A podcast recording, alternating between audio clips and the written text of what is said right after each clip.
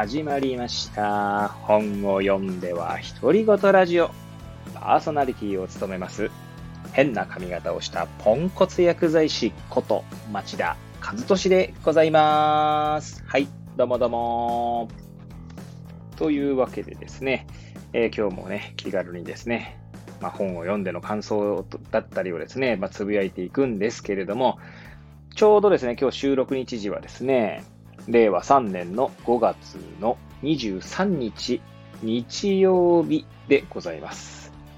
で、毎週ですけどもね、日曜日は、釜石市立図書館と大大槌町立図書館をまあ行き来しておりまして、先週の日曜日の16日は、えー釜石市立図書館ですね。で、今日23日の日曜日は大槌町立図書館に行ってまいりました。はい。で、まあ、本をですね、また、え5冊借りてきましたので、まあ、その紹介がてらですね、まあ、気軽に語っていきたいと思います。はい。で、私の中での、まあ、か マイルールみたいのがありまして、えー大槌町立図書館ではですね、まあ、ハードカバーの、まあ、大体400ページまでいかないけど、まあ、結構分厚めの本っていうんですか？っていうのが1冊。あとは新書ですね。新書が1冊。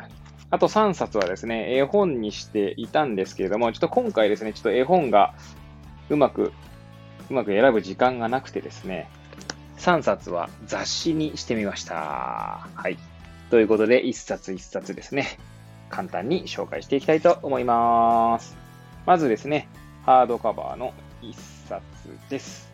タイトル、専門知はもういらないのか無知霊産と民主主義というタイトルになっております。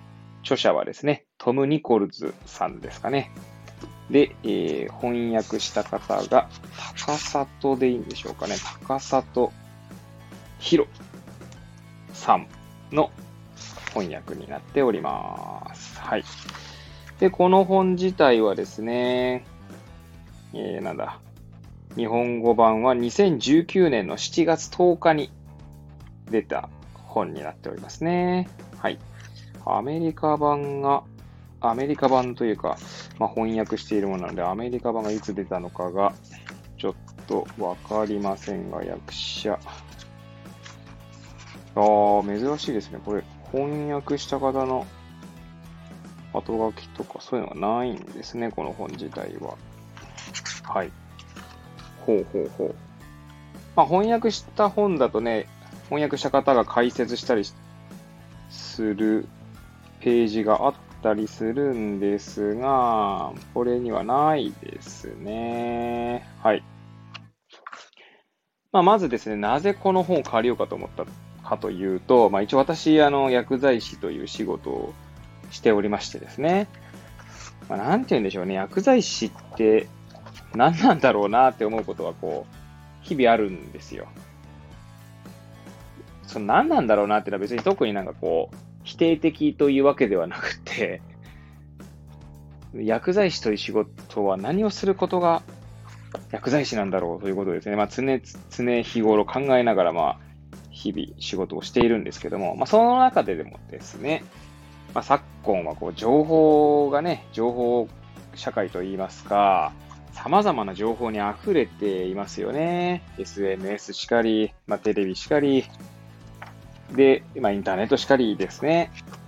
そんな中でですね、まあ、情報の、情報弱者とか言われるね、単語とかが出たりすることもありますけれども、まあ、私の知るいろんな薬剤師ですね、先輩薬剤師だったり、まあ、友人の薬剤師たちがですね、様々な発信をしているんですね、その情報という観点で。で、そういった時にですね、その薬剤師が発信する情報っていうものがですね、うまく届かない場面が、まあ、往々にして あるなぁと感じているんですけれども、まあ、そこでですね、この専門知、えー専門の知識の知って書くんですけれども、専門知はもういらないのかっていうタイトルにある通りですね、まあ、薬剤師が発信する情報っていうのは果たして意味があるのかどうかっていう、もちろん私自身はですね、意味があるものだと思っているんですけれども、なかなかこうなんだろうな、その情報がうまく届かないという場面を目にしていると、果たしてどういうものなのかと、ちょっとこう、まあ、疑問に思うというか、まあ、問い、素朴な疑問ですかね。はい。が、まあ、感じることがあるわけです。はい。ということで、このタイトルの本を読んでみようと、まあ思ったわけですね。はい。ちなみに、橋書きの最初にはですね、なんだ。専門知は、あ、読んでみますね。はい。読んでいきたいと思います。専門知はもういらない。いかにも尊大で大げさに響く。そんな言葉がタイトルに入っていれば、多くの人は本を開く前に読む気が失せるか、何か間違いを見つけて、著者の高慢の鼻をへし折ってやろうと思うだろう。その気持ちはよくわかる。なぜなら私自身そんな十羽人からげの物言いについては同じように感じるからだ。はい。という感じでね、始まる橋書きですけれども、ちなみに目次を読みますとですね、橋書き、序論、第1章、専門家と市民、第2章、なぜ会話はこんなに疲れるようになったのか。第3章、高等教育、お客様は神様。第4章、ちょっとググってみますね。無制限の情報が我々を愚かにする。第5章、新しいニュージャーナリズムはびこる。第6章、専門家が間違うとき。結論、専門家と民主主義。いやー、タイトルっていうか、あの、目次見ててもね、なかなか面白そうな文章だなと思っておりますので、意外とですね、あ分厚さっていうか、厚さの割にはですね、ページ数も300ページいかないんですね。最後の、結論の最後のページが284ページですので、まあ、意外とサクサク読めるのかななんて思っております。ちなみに、みすず書房から出ている本ですね。そしてこの本はですね、大槌町立図書館にはなかった本ですので、一関市立一一関図書館からですね、取り寄せていただきました。はい。ちょっとこれも読んで、えー、また紹介していただければ、あ、知っていきたいな、なんて思います。はい。続きまして、新書の本ですね。はい。これはですね、あの、大槌町立図書館に、まあ、新書だけがある、なんかこう、なんつうんでしょう。本棚がありまして、まあ、そこをですね、パラパラと、こう、見な、パラパラとっていうか、タイトルだけ見ながらですね、で、この今回借りた本のタイトルを、がですね、ハンナ・アーレント、戦争の世紀を生きた政治哲学者、えー、矢野久美子さんの本になります。中公新書ですね。えー、こちらは2014年の3月25日に初版が、えー、出ております。はい。で、まあ、なぜですね、この本を借りようかと思ったかというと、まあ、これはですね、私が完全に多大な影響を受けております、えー、荒木博之のブックカフェ、 Voicy のですね、え、チャンネルですね。で、荒木マスターがですね、確かいつだったか、え、エルサレムのアイヒマンでしたかね。アーレントさんの本だったと思うんですけれども、えー、その本を紹介した時があったんですね。で、私はその本が紹介されるまでですね、えー、お恥ずかしながらハンナ・アーレントさんっていう存在を知らなかったんですね。はい。で、こっち、まあ、政治哲学者っていうね、あの、副題にもあります通りですね。えーここに、まあ、ちょ、ちなみにこの1ページ目をめくると、この、なんていうんですか、ブックカバーにですね、ハンナ・アーレントさんとはどういう人かみたいなことを、まあかえー、簡潔に書かれていますね。そこだけ読んでいきたいと思いますね。はい。全体主義の起源、人間の条件などで知られる政治哲学者、ハンナ・アーレント。1906年、えー、に生まれ、75年没ですね。未曾有の破局の世紀を生き抜いた彼女は、全体主義と対決し、悪の陳腐さを問い、公共性を求め続けた。ユダヤ人としての出自、ハイデガーとの出会いとヤスパースによる葛藤か？これ、薫陶か？すいません。ちょっともう、日本語能力がなくて漢字が読めないんですけど、じゃ続けていきたいと思います。ナチ台頭後の亡命生活、アイヒマン論争、幾多のドラマに彩られた生涯と強靭でラジカルな思考の奇跡を繊細な筆致によって克明に描き出す。はい、読んでいきましたけども、えー、漢字がですね、うまく読めなくてですね、もしかしたら間違っているかもしれませんが、そこはちょっと、えー、ご容赦いただければと思います。はい。ということでですね、まあ、ハンナ・アーレントさんっていうのは、まあ、その先ほども言ったようにですね、荒木マスターが紹介したエルサレムのアイヒマン、まあ、ここの今の読んだところにもね、アイヒマン論争というのがありましたけれども、はい。で、まあ、それでですね、興味を持っていたので、このタイトルに惹かれましたと。まあ、この本、ここ今さっき読んだところ読むとですね、まあ、アーレントさんの、なんだろうね、これ、生い立ちから最後までていうか、アーレントさん自身を紹介する本なんですね。あんまり、ただタイトルだけで借りたのでですね。ちなみに目次を見ていきますと、まあ目次細かすぎる、結構いっぱいあるんですが、まあやっぱ子供時代とかですね、ナチ前夜とか、えー、パリとか、はい、そうですね、全体主義の金、1950年代の日々とか、はい。思考と政治とかだから、まあ、本当紹介していくんでしょうね。アーレントさんの思考とはどんなもんだったかとか、そもそも生い立ちはどんなだったかとかっていうことを紹介していく本になっているようです。はい。まあ、こちらもですね、まあ、読み進めながらですね、え、紹介していきたいと思います。で、これからはですね、今回は絵本じゃなくて雑誌なんですけど、雑誌の方はですね、まあ、読んで紹介するって感じではないので、今回、えー、この放送でですね、何を借りたかっていうのだけえ、紹介して終わりになると思いますが、はい。一冊目ですね、えー、歴史人、2021年5月号ですね、ナンバー125。はい。えー、今回の特集が、日本の城、基本の木。はい。知っていれば、城歩きが100倍面白くなる。城の見方徹底解説。はい。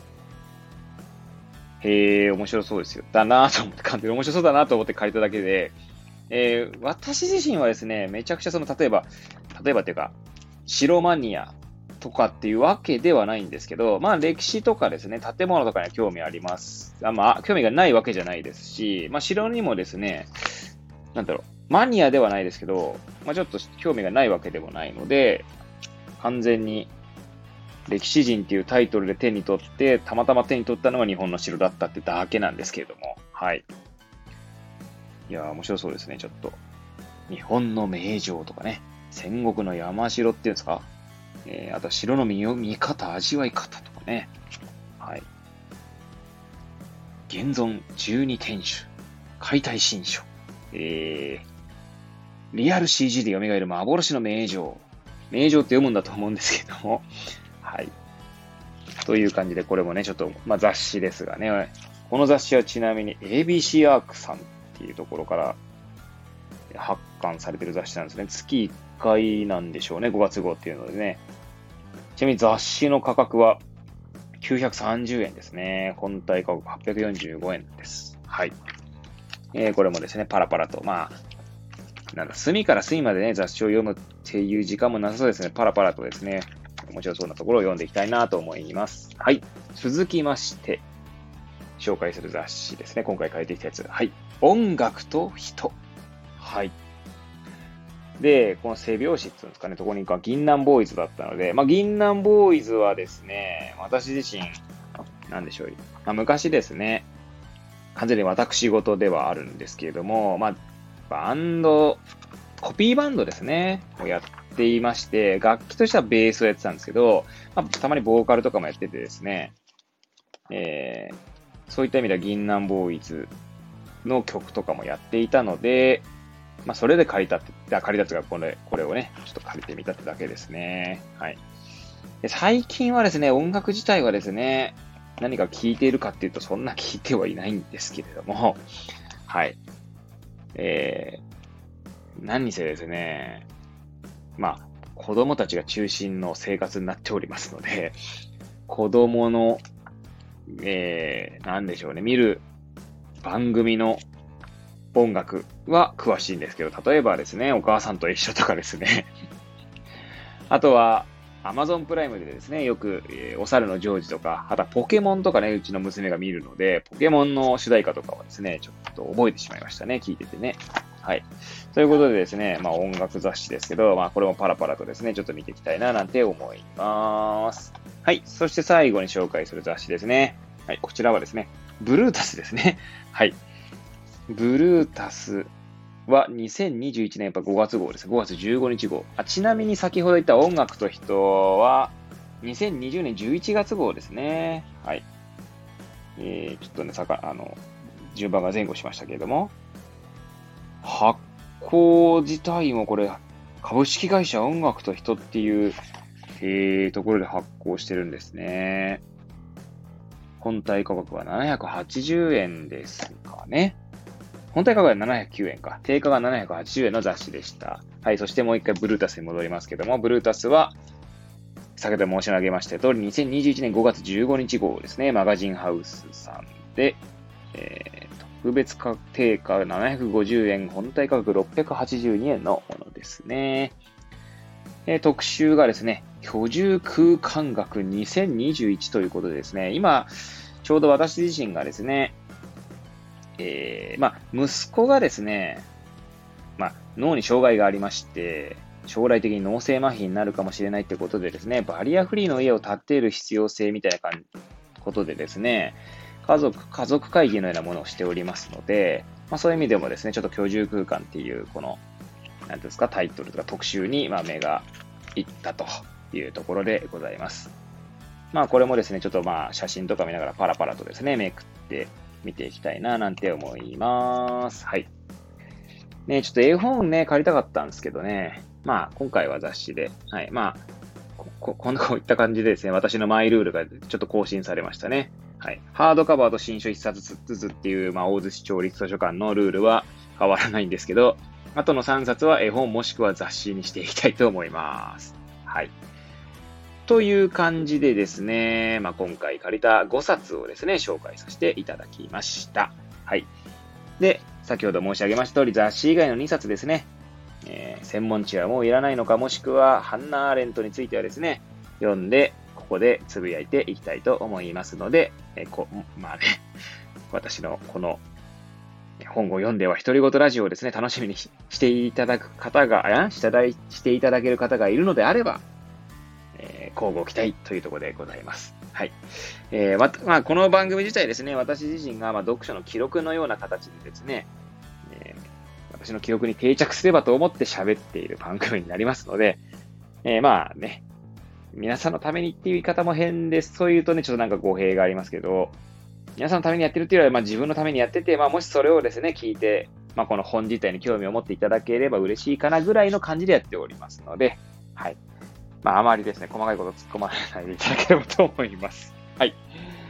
ということで、はい、ぐだぐだと語ってまいりましたけども、最後までお聴きいただき誠にありがとうございます。はい。それではですね、次回は、えー、専門知はもういらないのかを読み進めて、えー、語っていきたいと思います。それではまた次回お会いいたしましょう。さようなら。